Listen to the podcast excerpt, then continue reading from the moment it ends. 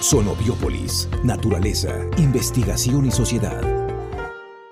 Hoy recordamos que el 25 de noviembre es el Día Internacional de la Eliminación de la Violencia contra la Mujer. De acuerdo con declaración de la ONU, es necesario poner un fin a la violencia contra las mujeres. Casi una de cada tres ha sufrido abusos a lo largo de su vida. En tiempos de crisis, las cifras aumentan como se vio durante la pandemia de COVID-19 y las recientes crisis humanitarias, conflictos y desastres climáticos.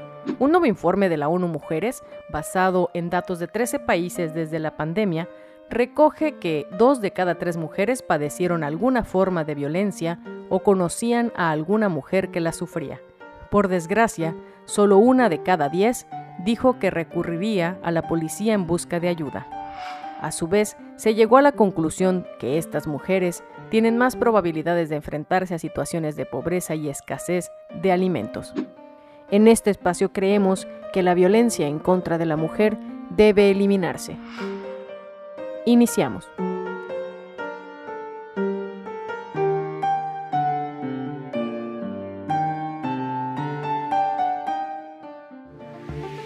¿Quién es y qué hace? Muchas gracias por este espacio. Soy Georgina Sandoval, trabajo en el CIATEG Guadalajara en la unidad de biotecnología industrial. Coordino el clúster biodiesel avanzado del cual hablaremos aquí. Como antecedente al Fondo Sectorial CONACYT-CENER, atendiendo a lo previsto en la Ley de Transición Energética, creó los Centros Mexicanos de Innovación en Energías Limpias, abreviados como CEMIES, donde confluyen gobierno, academia y sector productivo. El semille de bioenergía fue dividido en clústeres por cada biocombustible, entre ellos el clúster biodiesel avanzado, que inició operaciones a finales del 2016. El biodiesel es un biocombustible derivado de grasas y aceites naturales que puede usarse como aditivo para reducir las emisiones o en forma pura como combustible alterno renovable para motores diésel.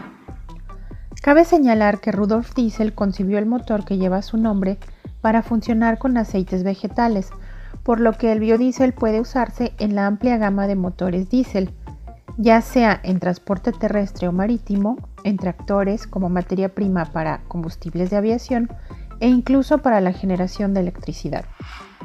La Agencia Internacional de Energía considera como biocombustibles avanzados los combustibles sustentables que se producen de materias primas no alimenticias, que no compiten por tierras de cultivo ni tienen impactos adversos en la sustentabilidad y que reducen significativamente las emisiones de gases de efecto invernadero, responsables del calentamiento global y cambio climático.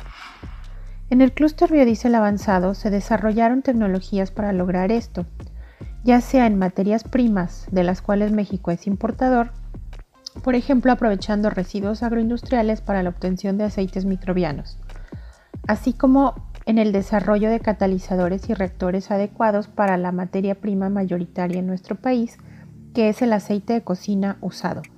La mayoría de estas tecnologías fueron patentadas. En el aspecto de calidad no se contaba con una norma mexicana, por lo que la impulsamos colaborando con la Secretaría de Energía en la emisión de los lineamientos de calidad para biocombustibles puros, ya publicados en el Diario Oficial de la Federación y contamos con el único laboratorio del país acreditado en los métodos ASTM para el análisis de calidad del biodiesel, el Laboratorio de Innovación en Bioenergéticos y Bioprocesos Avanzados LIBA.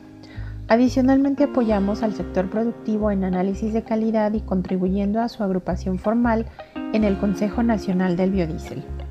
Igualmente se ha realizado una extensa divulgación para evitar mitos alrededor de los biocombustibles y en particular del biodiesel les invitamos a seguir las noticias sobre este tema en la web bdavanzado.org y en redes como BD Avanzado. Gracias. El dato de contacto de la doctora Georgina Sandoval es el correo gsandoval.ciateg.mx. El CIATEG es el Centro de Investigación y Asistencia en Tecnología y Diseño del Estado de Jalisco.